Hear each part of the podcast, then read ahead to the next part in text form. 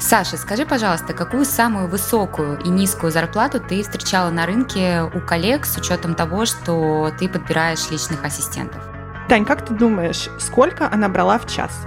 500 долларов. 2500 долларов в час. Как тебе такое? Работая с ассистентом, вы тратите не ассистента, вы тратите на себя. Мои провокационные, как обычно, слова насчет того, что ассистент — это невротик, которому важно внешнее одобрение.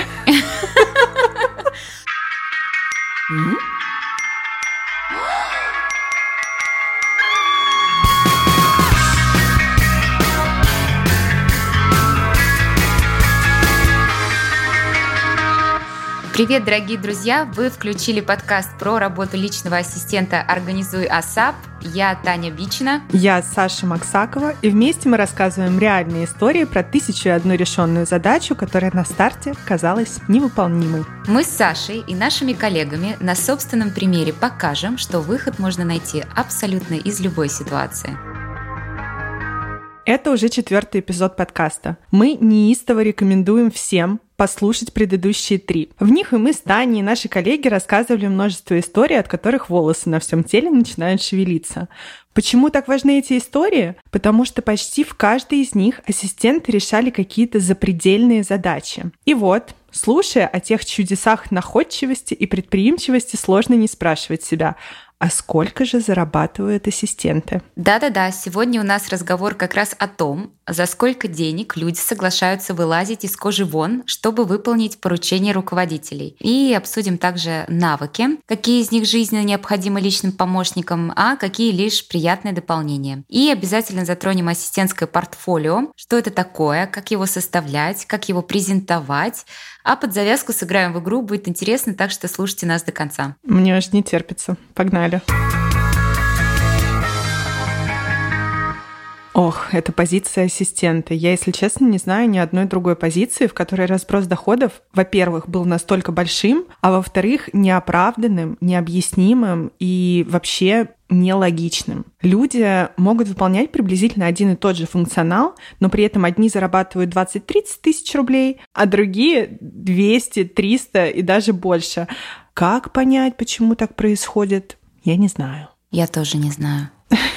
Ладно, я на самом деле знаю, что тема денег табуирована, но я обожаю всех спрашивать про деньги и задавать личные вопросы, некорректные, возможно. Поэтому, Тань, я задам тебе вопрос. Сколько ты зарабатываешь?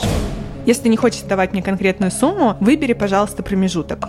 Меньше 100 тысяч рублей, от 100 до 200 тысяч рублей, от 200 до 300 тысяч рублей, от 300 до 400 тысяч рублей или более 400 тысяч рублей. Я, к своему счастью, нахожусь э, в категории 300-400 тысяч рублей в месяц. Отлично, узнали, узнали. А что про тебя?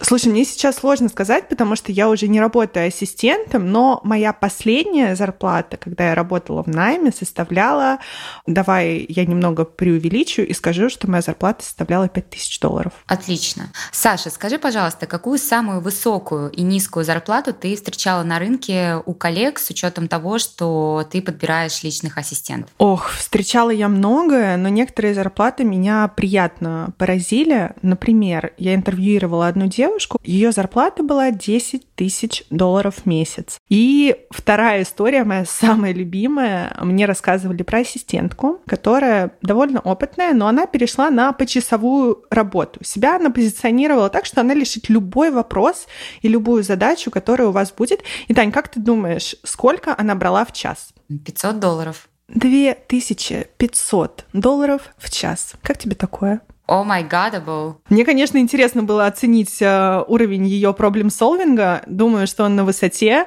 Но вот, к сожалению, нет у меня пока что 2500 долларов, которые я могу отдать просто так, чтобы протестировать ассистента. Но очень хотелось бы, конечно. Да, когда э, у тебя будут такие суммы, пригласи меня тоже, я тоже посмотрю. Хорошо. Ладно, Таня, давай говоря про низкую зарплату. Какая была самая низкая зарплата, которая была на твоем пути? Я начала свою работу личным ассистентом за 6 тысяч рублей в месяц на полставки. И я, честно говоря, не знаю, какие у меня были мотивы работать за 6 тысяч рублей. Но как я поняла сейчас с опытом и со временем, что я в целом как ассистент, я больше работаю за идею, нежели чем за денежные вознаграждения. Когда я работала за 6 тысяч рублей, я просто в целом кайфовала от того, что я могу делать эту работу и это был очень интересный для меня experience, но тем не менее я не понимаю, почему мне не платили больше, с учетом того, что времени я проводила на работе, мне кажется, даже больше, чем 8 часов. А у тебя? Так, про мою зарплату. Это было, когда я работала в издательском доме а, ассистентом главного редактора журнала. Тогда я зарабатывала 31 или 32 тысячи рублей. И, если честно, была очень рада и счастлива этим деньгам. Плюс, вот ты сказала по поводу работы за идею. Я работала в издательском доме, в котором было очень престижно работать. Скажу название. Конде Наст, издательский дом. И вообще Конде Наст славится своими низкими зарплатами, но большими возможностями для дальнейшего развития. Поэтому я была супер счастлива. 32 тысячи. Огонь. Да, кстати, я недавно разговаривала со своей хорошей знакомой коллегой, и она мне сказала о том, что, например, ассистенты в мире киноиндустрии вообще могут работать бесплатно, потому что есть какая-то цель, есть какая-то идея стать, например, там продюсером или режиссером. Но это другой тип ассистентов. Это очень важный момент, потому что есть ассистенты, особенно в креативных индустриях, которые работают помощниками режиссера, помощником певицы, я не знаю, ну, помощником художника, художника и так далее. Я не хочу концентрироваться только на этих индустриях, но там это более концентрировано. Как правило, эти люди, да, они работают за идею, но при первой возможности они уйдут с работы ассистента, потому что любой помощник режиссера хочет стать режиссером. То есть это те ассистенты, для которых ассистентство — это такая проходная позиция. Связующий мостик. Да, да, да. А мы говорим еще и про других ассистентов, которые выбирают это как профессию свою на всю жизнь.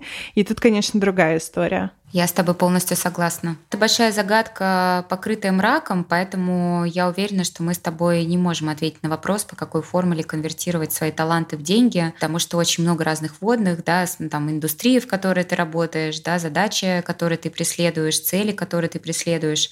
И очень многие люди в нашей профессии сталкиваются с такой же проблемой. Таня, давай все-таки попробуем разобраться, почему же возникает э, разброс цен, а есть ли у тебя какие-то заметки, теории на этот счет? Я не знаю, есть ли какая-то здесь теория, на самом деле, почему разброс цен. Мне кажется, что все просто от балды ставят. То есть, например, есть какой-то бюджет, есть какое-то понимание, желание платить, например, там 20-30 тысяч рублей, потому что кажется, что работа ассистента на самом деле это там 3 минуты в день. Хотя на самом деле это далеко не 3 минуты в день. Слушай, у меня тоже есть э, теории, гипотезы на тему того, почему так происходит, могу поделиться. Большим удовольствием. Я думаю, что, во-первых, с недавнего времени формат работы сам поменялся. Много удаленных, много гибридных форматов, всех раскидало в разные точки мира, и сложно понять, на зарплаты какой страны вообще ориентироваться. Я вижу актуальную дилемму. Я даже скажу, что это не дилемма, это батл. Например, компания находится где-то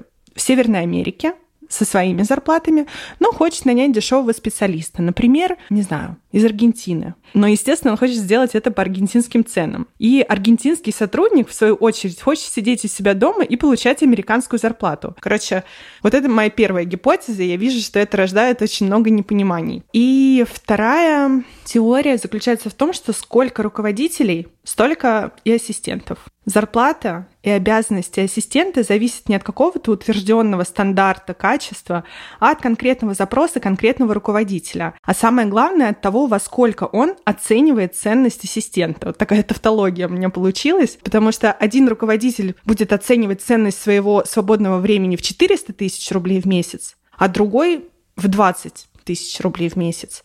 И они оба правы и они оба имеют право на ассистента. Мне даже добавить нечего, если честно. Но я с этим полностью согласна. Еще считаю, что зарплата ассистента должна зависеть от компетенций. Или от желания, знаешь, научиться чему-то новому, или например, то, что ты не умеешь, но ты можешь этому научиться, ты можешь начинать с какой-то более меньшей зарплаты, да, но потом через полгода сделать ревью и понимать, что вот это я делал в начале, вот это я делаю сейчас, и значит, моя зарплата должна быть больше. Да, согласна полностью, навыки, скиллы важны, давай поговорим на эту тему.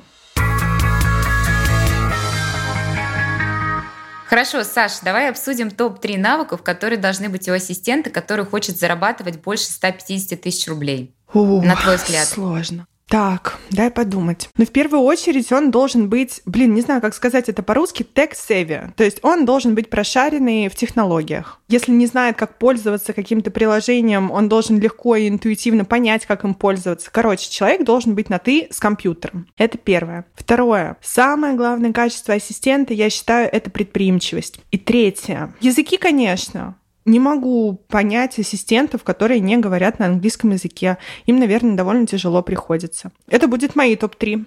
Что насчет тебя? Я считаю, что ассистент должен быть максимально логичным и отчасти хладнокровным, то есть э, быть суперэмоциональным в такой профессии — это очень тяжело. И обязательно такая штука, я не знаю, можно ли этому научиться, но внимание к деталям, как такая штука, пересекающаяся с заботой и так далее, чтобы было желание всегда предугадать желание своего босса не для того, чтобы его впечатлить, а для того, чтобы облегчить себе жизнь. То есть когда ты предугадываешь свои желания и какие-то там потребности, задачи человека, с которым ты работаешь, э, по сути, ты вообще не работаешь, потому что ты все делаешь заранее, потому что ты знаешь, что нужно делать, и вообще тебе не поступает никаких задач, потому что ты уже спроактивничал. Это, как я люблю говорить, мои провокационные, как обычно, слова насчет того, что ассистент — это невротик, которому важно внешнее одобрение. Ну, слушай, наверное, отчасти так оно и есть. Мне кажется, что самая большая похвала ассистенту — это благодарность. И еще один важный, на мой взгляд, э, навык, который я сама очень люблю — креативность э, is a must, потому что часто ассистенту сталкивается с тем, что нужно придумать что-то классное. Знаешь, я обожаю этот запрос, когда к тебе приходит твой руководитель и говорит, забронируй мне какой-нибудь классный ресторан, придумай мне какое-нибудь классное активити. И для всех слово «классный» как бы имеет разную окрас. Но даже если, допустим, мне лично нравится проводить время дома, и я часто не хожу в рестораны, моя креативность и моя э, смекалка, находчивость и насмотренность э, помогает мне выбрать лучшие места, куда можно отправить своего руководителя на какой-нибудь потрясающий ужин со смыслом. Ну, знаешь, мне кажется, что находчивость, э, креативность и предприимчивость — это, в принципе, одно и то же. Согласна. Так вот, про находчивость. Это тот самый скилл, который, как мы считаем, помогает решить уйму задач. И давайте послушаем пример. Это был обычный будничный рабочий день, и ничего не предвещало, пока босс не пригласил меня в кабинет и не сказал, что «Ты знаешь, я этим вечером приглашен на закрытый а, у премьер-министра. Я об этом совсем забыл, и мое приглашение, оно у помощника этого премьер-министра, поэтому просто получи его, вот а, телефон этого помощника». Окей, я начинаю писать и звонить помощнику премьер-министра, и телефон выключен. У меня начинается легкая паника, и где-то минут через 20 я уже понимаю, что делать нечего. А премьер-министр становился в Балчу-Кемпинский, и я э, еду туда лично, чтобы на месте как-то решать этот вопрос. Я приезжаю в Балчук. На ресепшн я поняла обращаться бессмысленно, потому что я никто и зовут меня никак, чтобы спрашивать э, личную информацию про такого человека, как премьер-министр. Но около бара я увидела двух мужчин, в деловых костюмах, что называется, в штатском. Я подхожу к ним и без «здравствуйте» и всего прочего говорю, э, что мне нужно срочно получить приглашение на сегодняшний ужин у помощника премьер-министра. У меня абсолютно не было представления, что это за люди. Но, к счастью, это действительно оказалась а, служба безопасности премьер-министра. И, наверное, мой тон их убедил, и они мне на английском говорят «пойдемте». Меня поднимают а, на э, этаж Балчуги и проводят до номера. Я захожу. Весь номер – это, по сути дела, развернутый офис премьер-министра. То есть там огромное количество аппаратов. Люди все время звонят куда-то, ходят туда-сюда, все на взводе. И вот я стою посередине этого хаоса, и абсолютно никто не обращает на меня внимания. Я выбираю человека, который а, самый, скажем так, важный в центре и дорого одетый. Я к нему подхожу и начинаю врубать в мою ситуацию. Я не знаю, опять же, кто это. Человек меня выслушивает и такой, а, так вы, ты не можешь дозвониться до помощника премьер-министра, потому что он сейчас а, а, на интервью сопровождает премьер-министра, поэтому у него выключен э, телефон. Он записал фамилию, имя, говорит, что в качестве исключения, без вот этого специального пропуска приглашения, э, мой босс может приходить на ужин. Окей, проблема решена. Но я стою посреди этого номера, и меня даже никто как бы не показывает, как, куда идти и как выйти. Я подхожу к лифту и понимаю, что для того, чтобы спуститься вниз, нужна карточка. Кнопки лифта нет. Думаю, что же делать? И тут, к счастью, передо мной открываются двери лифта. Я захожу, и мы начинаем ехать вниз, и рядом едут э, такие там четыре таких бизнесмена, классические, в золотых очках, все. Вот, и они на меня смотрят, смотрят, и такие решили вежливость проявить, и на английском говорят, ой, э, вы, наверное, здесь работаете? А, на что я елейным тоном а, также по-английски отвечаю, нет, я пришла а, получить приглашение на ужин к премьер-министру. Как изменились их лица, пожалуй, такая вишенка на этой истории с счастливым концом. Блин, крутая история. Кстати, про находчивость. У меня тоже есть моя история, когда, как мне кажется, я проявила просто чудеса инженерной мысли и находчивости. В общем, я работала тогда с предпринимателем, и он был биохакером. И как любой уважающий себя биохакер, он очень сильно боялся голубого света, то есть который выходит из твоих девайсов, попадает на твои глаза и просто уничтожает твой сон. Поэтому все его девайсы должны были быть заклеены специальным шилдом, таким желто-оранжевым, который блокирует голубой свет. Мало того, что все девайсы должны были закрыть, каждый раз, когда он вселялся в новый отель, мы должны были менять все лампочки или клеить на них специальную пленку. Так вот, я тогда только начала с ним работать, и он попросил мне из Сан-Франциско заказать э, вот эту вот обложку на телефон, который блокирует этот цвет. Я пробовала и так, и сяк, я пишу этим поставщикам, ничего не получается. В результате я подумала, что ну а что, я не инспектор гаджет, что ли? Я начала изучать этот вопрос, поняла, что голубой свет — это видимый цвет, и ты его можешь заблокировать просто другим цветом. В итоге, не буду говорить, как я это все делала, я просто купила пленку, которая оранжевая и желтая, которая для машин. Она стоила просто копейки. Я взяла спектрометр у друга фотографа, померила, действительно ли он блокирует этот свет. Оказалось, что блокирует на 98%. И начиная с этого дня мы постоянно покупали просто вот эту вот дешманскую пленку за 3 рубля. И вот так вот я оптимизировала сумму, которую мы тратили. И, ну, почувствовала себя инженером. Было очень классно. Вот это находчивость, вот это предприимчивость. Ай-ля-ля-ля-ля, спасибо. Но, как мне кажется, находчивости нет без настойчивости. И у нас есть еще одна история от нашей коллеги. Она как раз-таки про то, что настойчивость в отдельно взятом случае может решить даже такую вечную проблему, как дураки и дороги. Самая, наверное, оригинальная история, которую я рассказывала всем, и ее знает достаточно большое количество людей, и даже после этого надо мной издевались большинством наших коллег, которые мне звонили и просили э, починить люк.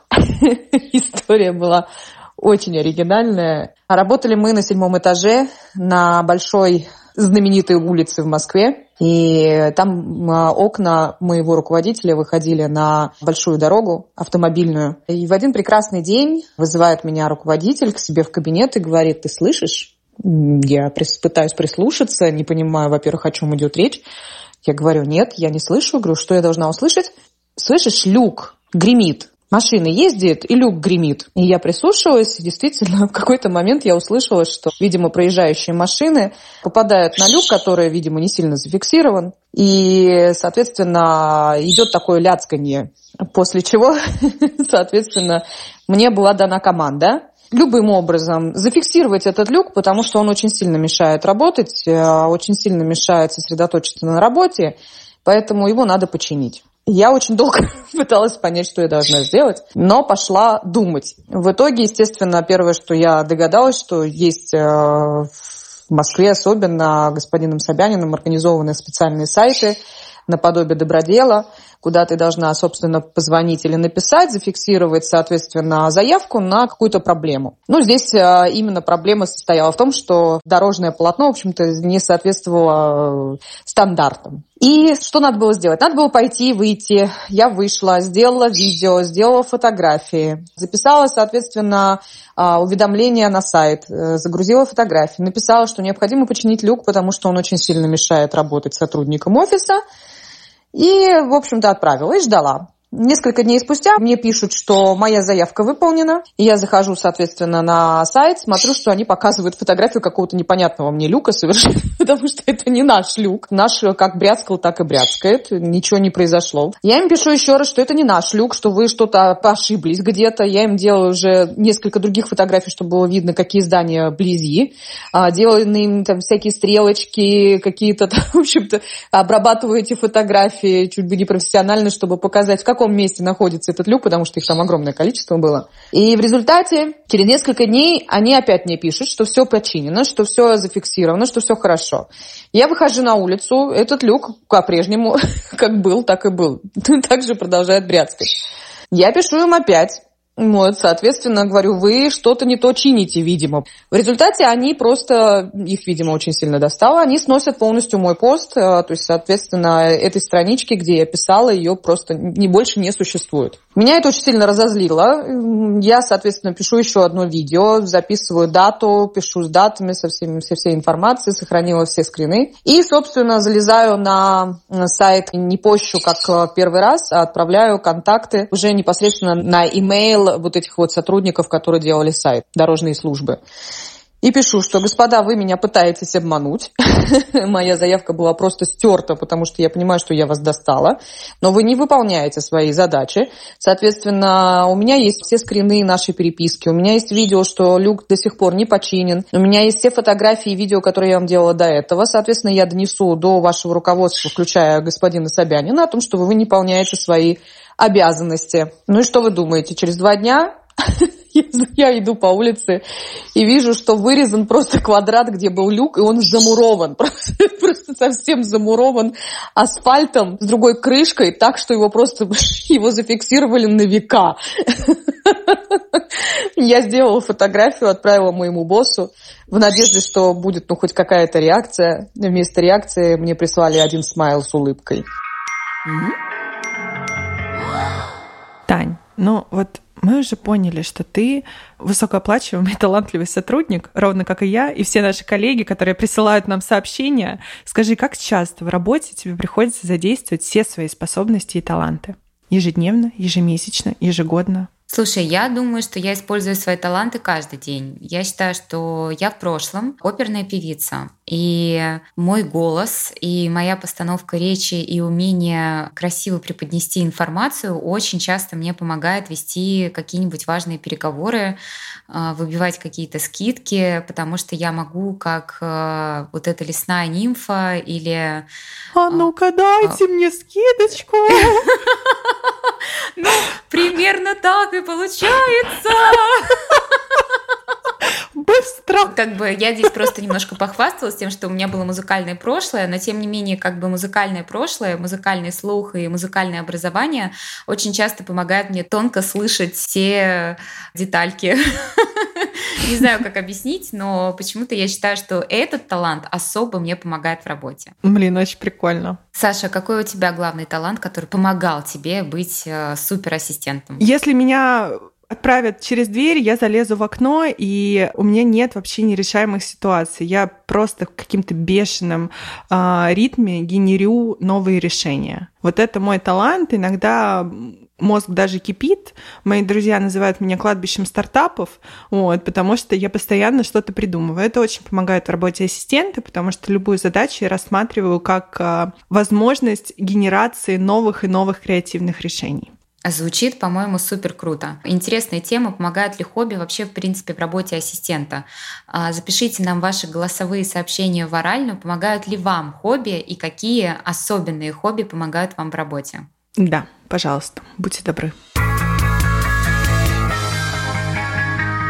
Мы с тобой обсудили навыки, которые полезны, на твой взгляд, тебе и мне, и мне кажется, что они достаточно интересные и весомые, но почему же за них все таки готовы хорошо платить, как ты думаешь? По сути, нанимая ассистента, ты платишь не ассистенту, а ты платишь сам себе. Гениальная мысль, просто потрясающая. Да, ты по Вау. сути высвобождаешь свое время и возвращаешь себе деньги, а еще и в какой-то, ну, плюс 10, плюс 20, плюс 30. Это же довольно легко посчитать. Ты их еще и приумножаешь. Конечно, конечно. И делаешь свое время эффективнее. Вау, просто потрясающе. Друзья мои, вы слышали? Работая с ассистентом, вы тратите не ассистента, вы тратите на себя. Просто потрясающе. А, Я буквально вчера ехала в такси с одним молодым человеком, и он сидел и заказывал сам себе билеты, и просто вслух сказал, почему я это делаю. И это не потому, что ему как бы флом это делать или не нравится ему это делать, просто это можно делегировать. И за все, что можно делегировать, нужно платить хорошие деньги. Так вот, эта мысль, она на самом деле не какая-то новаторская, не гениальная, просто можно очень легко посчитать, а, сколько денег ты вернешь себе, наняв ассистента. Тань, вот давай представим, что ты предприниматель. И ты зарабатываешь, например, 4 миллиона долларов в год. И работаешь, например,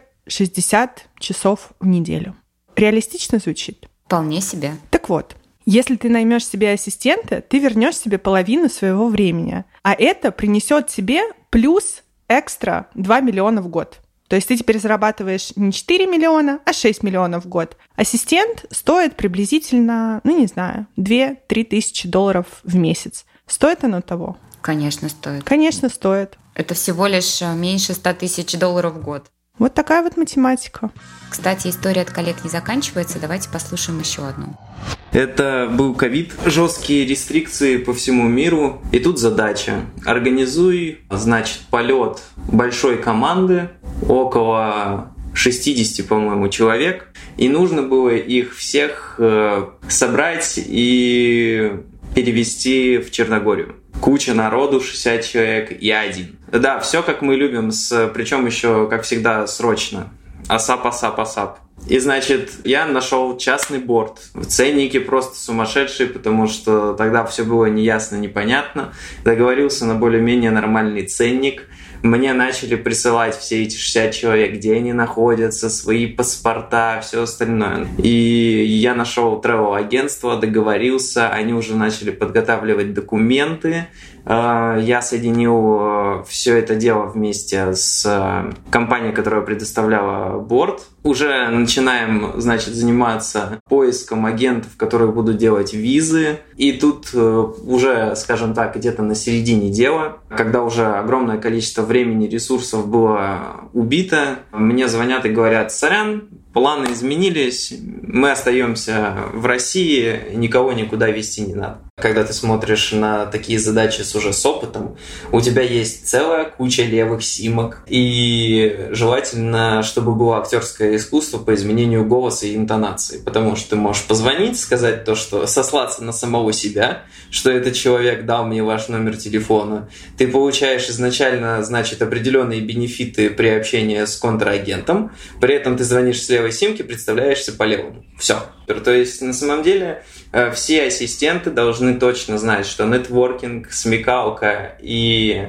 социальная инженерия в нашем деле, если ты обладаешь вот этими, они, не могу сказать, что они хитрые, хитрыми, если ты обладаешь этими хитрыми навыками, то на самом деле на мир ты и на задачи, которые руководители тебе дают, которые поначалу мне казались невыполнимы, знаете, когда тебе приходит задача, ты такой, это же нереально. У меня теперь вот в голове не возникает вообще такого вопроса. Это все реально, вопрос только ресурсов. Давай, Саша, все-таки подумаем о том, как специалист может оценить свои навыки на бумаге. Я вообще считаю, что позиция ассистента неоправданно лишена KPI, потому что у меня за все мое время работы ни разу не было выставлено KPI, OKR и так далее. Но вы можете сделать это сами, потому что это, а, поможет вам больше зарабатывать, если вы только ищете работу, но при этом поможет еще попросить больше денег. Поэтому, что я советую сделать? Листочек, ручку, ноутбук, кому как удобнее. Во-первых, проведите анализ рынка. Посмотрите, сколько примерно зарабатывают ассистенты в вашей стране или около того. Это первое. Второе. Поймите, с какой суммой вам будет комфортно. Потому что, как мы поняли, зарплата ассистентов — это что-то такое очень обтекаемое, поэтому подумайте, вот эта вот сумма, в принципе, плюс-минус меня бы устроила. И дальше начинается самое интересное. Надо вспомнить все самые трэшовые и не трэшовые ситуации, которые происходили у вас в работе. Вот прям, я не знаю, сгенерировала обложку для телефона из ничего, переправила 60 людей из точки А в точку Б, а, а это оказалось ненужным. И потом каждую эту задачу подумайте, какие навыки помогли вам эту задачу решить. Например, настойчивость, находчивость, знание там, иностранных языков и так далее. В общем, у вас получится такой map с задачами, которые были решены, и вы сможете понять, какие качества вам с этим помогли. Еще очень важно понять, сколько денег и сколько времени вы экономите своему руководителю. Это тоже надо сесть расписать. В общем, когда вы все это расписали, по сути, у вас есть полное описание ваших сильных качеств, ваших суперсил, а самое главное — задач, которые были вами решены. Почему это важно? Потому что если вы ищете новую работу, и вы вместо просто обычного резюме покажете будущему руководителю, что «а я вот это решала, вот это решала и вот эту решила задачу», он сможет понять, насколько эти задачи похожи на те задачи, которые нужно решать для него. Ты говоришь очень понятно, и твой подход идеально сработает, когда хочешь попросить повышение зарплаты то есть аргументировать прибавку. Потому что руководители, они люди, хотела сказать простые, но они не простые. Это люди бизнеса, которые любят мыслить все таки цифрами. Поэтому если вы сможете в циферках показать, сколько времени вы им экономите, сколько денег вы им экономите. А, кстати, про деньги могу сказать, что если вы как ассистент заменяете наемных сотрудников, например, сами составляете какой-то договор, а вашему руководителю не надо нанимать параллельно юриста, вы сэкономили ему деньги. Если вы сами едете, что-то забираете, а могли бы заказать какого-то драйвера. Вы экономите ему деньги, поэтому записывайте, сколько денежек вы сэкономили вашему руководителю, покажите эту сумму, и тогда будет очень легко дать ему понять, почему вы стоите больше. Я понимаю, что слово «портфолио» мы привыкли слышать, когда мы говорим про какие-то творческие профессии, там, про дизайнеров, когда они показывают, и не знаю, что они там сверстали, задизайнили и так далее. Но, во-первых, ассистент, как мы уже выяснили, это тоже креативная профессия. А во-вторых, это очень прикольно будет выделять вас от других кандидатов, потому что нет какого-то стандарта, что ассистент должен иметь портфолио. Поэтому если вы запишете проблемы и решения, которые вы предоставили, и назовете это портфолио, вас точно заметят и с вами как минимум поговорят. Поэтому советую придумать и составить свое первое портфолио. Пишите нам в комментариях, если вы хотите, чтобы мы помогли вам создать такое портфолио. Мы всегда рады вам помочь. Переходим к финалу. На финал мы оставили кое-что интересное. Как говорил загадочный голос в фильме «Пила», «Я хочу сыграть с вами в игру». Правила простые. Я зачитываю описание вакансии на позицию ассистента, а ты, Тань, оцениваешь сложность и угадываешь, сколько денег предлагают соискателям. Затем мы с тобой меняемся ролями. Ответом тебе будет еще одна фраза из пилы. Так пусть же начнется игра. Поехали. Требуется ассистент для руководителя в сфере коучинга на личные и бизнес-задачи удаленно со знанием английского языка, обязанности, формирование расписания, напоминание о встречах, ведение задачника, блин, такое классное слово, задачника, организация онлайн-встреч, сбор информации в интернете, структурирование большого объема информации, Интересно.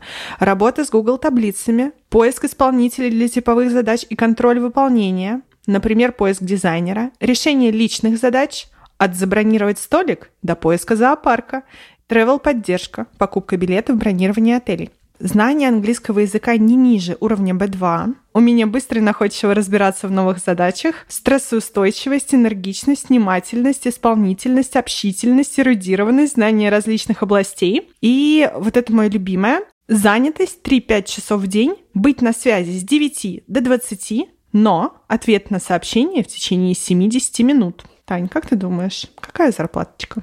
Боже мой, все, что ты перечислила, ты перечислила примерно 15 задач, и это точно не 3 часа, 3-4 часа в день написано или 3-4 часа в неделю? 3-5 часов в день. 3-5 часов в день, при этом ответ в течение 70 минут. 70. Не 70. Я не знаю, 150? Нет. Я проиграю в эту игру, мне кажется, там ультра маленькая зарплата, потому что чем больше навыков э, написано, тем меньше зарплата. Да, это парадокс. В общем, здесь работодатель предлагает заработную плату в размере 40 тысяч рублей. Боже, теперь моя очередь. Давай. Должность помощник руководителя. Помощник руководителя подчиняется непосредственно руководству и помогает в различных задачах по поддержке бизнеса от административной до исполнительной поддержки во всех отделах. Обязанности. Отвечает за организацию проезда, виз, проживания для менеджеров. Может быть включено или не включено. Подготовка электронных писем, деловых писем и других документов. Ведение заметок во время конференции и совещаний. Прием и обработка телефонных звонков, запросов и заявок. Встречи и приветствие посетителей и гостей компании всех уровней старшинства. Ассистент должен отвечать за организацию ведения графиков и встреч для менеджера, подготовка и хранение документов, докладов, отчетов и презентаций для руководителя, организация посещения встреч и обеспечение, чтобы менеджер был хорошо подготовлен со всеми необходимыми деталями для встреч, выполнение иных обязанностей, которые могут быть возложены руководителем. Квалификация и требования. Минимум три года подтвержденного опыта работы секретарем, личным помощником, помощником руководителя или аналогичной должности. Требуется степень бакалавриата в любом любой области делового администрирования массовых коммуникаций, бухгалтерского учета, финансового управления, логистики или любого другого курса, относящегося к бизнес-деятельности, имеет долгосрочный план, честный и надежный сотрудник. Ну и, конечно, умение работать самостоятельно в режиме многозадачности, умение решать различные задачи. Ну, понятно. Да. Стрессоустойчивость, да-да-да, инициативность, все, что мы любим. 150? А, Чуточку больше. 250? Да, 250 тысяч рублей. Ого, неплохо, неплохо. Неплохо. Окей. Так, я еще одну нашла интересную позицию. Личный ассистент основателя компании. Итак, какие будут задачи? Будут только личные поручения, не бизнес. Задача будет такие. Найти, согласовать, узнать, посчитать, договориться. Точка. Заказать завтрак, обед, ужин вовремя и решение других бытовых вопросов. Регулярные командировки с руководителем по России и миру с поддержкой 24 на 7. Ох, эти 24 на 7. Обожаю. Запланировать и полностью организовать поездку. Найти срочно няню для дочери в любой зарубежной стране. Сделать то, что невозможно сделать. И до этого никто не смог. Поехали дальше. Навыки. Для вас не проблема собраться в день в день и вылететь в Екатеринбург, Дубай или другой город мира. Вы быстро действуете. Если появилась задача, то приступаете к решению задачи сразу, а не откладываете до дедлайна. Можете решать несколько задач одновременно. Понимаете с первого раза и имеете привычку все записывать. Имеете аналогичный опыт работы, в том числе в сопровождении в командировках, работа офлайн и full time ненормированный и очень интенсивный график работы, в командировках сменный график со вторым личным ассистентом, вовлеченный с 24 на 7. Разговорный английский. Опыт при всем при этом не менее одного года. Я уже устала даже слушать. А, 300 тысяч? Nope. 150? Nope. 200? 200, да. 200 еще можно, ладно. Ты получила балл. Давай еще, еще по одной. А, ищем бизнес-ассистента, помощника руководителя, системного, организованного, инициативного, позитивного человека с активной жизненной позицией, который готов быть на связи и оперативно выполнять задачи самым наилучшим образом. Какие это задачи? Контроль выполнения задачи, доведение их до финального результата, поиск информации, составление ТЗ, презентации документов, взаимодействие с подрядчиками и контроль исполнения ими задач, ведение календаря, планирование встреч, сопровождение на онлайн-встречах и другие другие задачи. Это удаленная работа, график работы 5-2 с понедельника по пятницу с 10 до 19 часов, никаких ночных звонков и задач, вечером и выходные мы отдыхаем. Работа в классной команде, где все друг друга поддерживают и любят свое дело. Вот приятно звучит. Так, думаю, что тысяч семьдесят может. Больше? Нет. 50. 25 тысяч рублей первый месяц и 30 тысяч рублей с возможностью дальнейшего роста в доходе и должности. Но это все потому, что компания и ребята классные. Должны быть благодарны. Сто процентов. Да, должны быть благодарны. Вот, видишь, ты работаешь за идею. Да, да, да. Так, ладно, финальный последний. Поехали. Ассистент, помощник э, нутрициолога удаленно. В чем заключается работа? Анализ дневников питания и написание рекомендаций в чате клиентам. Анализ таблицы веса, замеров, составление структуры сессии. Помощь клиентам в освоении знаний и навыках для достижения результата и поддержка. Согласование времени встречи с клиентами. Перевод видео в текст создание инструкций, отправлять справочную информацию клиентам, анализ конкурентов, маркетинговые поручения, помощь в ведении соцсетей, поиск информации в интернете и сведение ее в Google таблицы, частичное участие в работе со статьями, подбор фотографий, редактирование текста, личные поручения, бронь столика в ресторане, запись к специалисту, поиск информации. Что ты получишь, работая у нас? Невроз. Ничего, да. Удаленная работа, рабочее время с 10 до 19, но на связи быть с 9 до 21. Возможность работать с собственником бизнеса и учиться у него. Узнали себя в этой вакансии? Жмите на кнопку «Откликнуться». Боже мой, когда ты начала читать про маркетинг и про социальные сети, моя зарплата сразу в голове стала расти. Но я предположу, что они хотят платить за эту работу 1080. От 15 до 40. Ёп! Мое.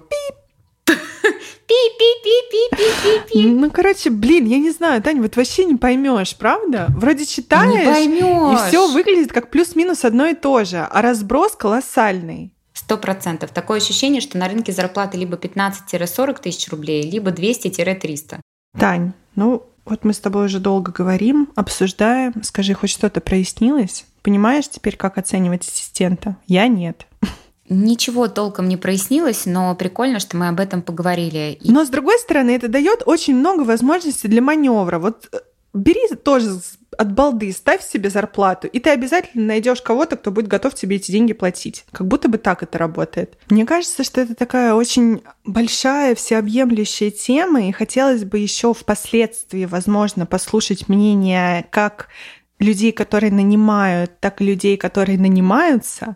Поэтому, возможно, мы это продолжим в следующих выпусках. А если вам уже сейчас есть что сказать, обязательно пишите нам в наш телеграм-бот, что вы думаете на этот счет. Очень хочется ну, прийти к какому-то общему знаменателю, и мы, как представители этого рынка, можем диктовать в нем правила. Поэтому я вот так высокопарно скажу, что мы формируем рынок, поэтому давайте формировать его вместе и создадим какие-то стандарты для того, чтобы можно было более или менее легко в нем ориентироваться. Революция ассистентская, да.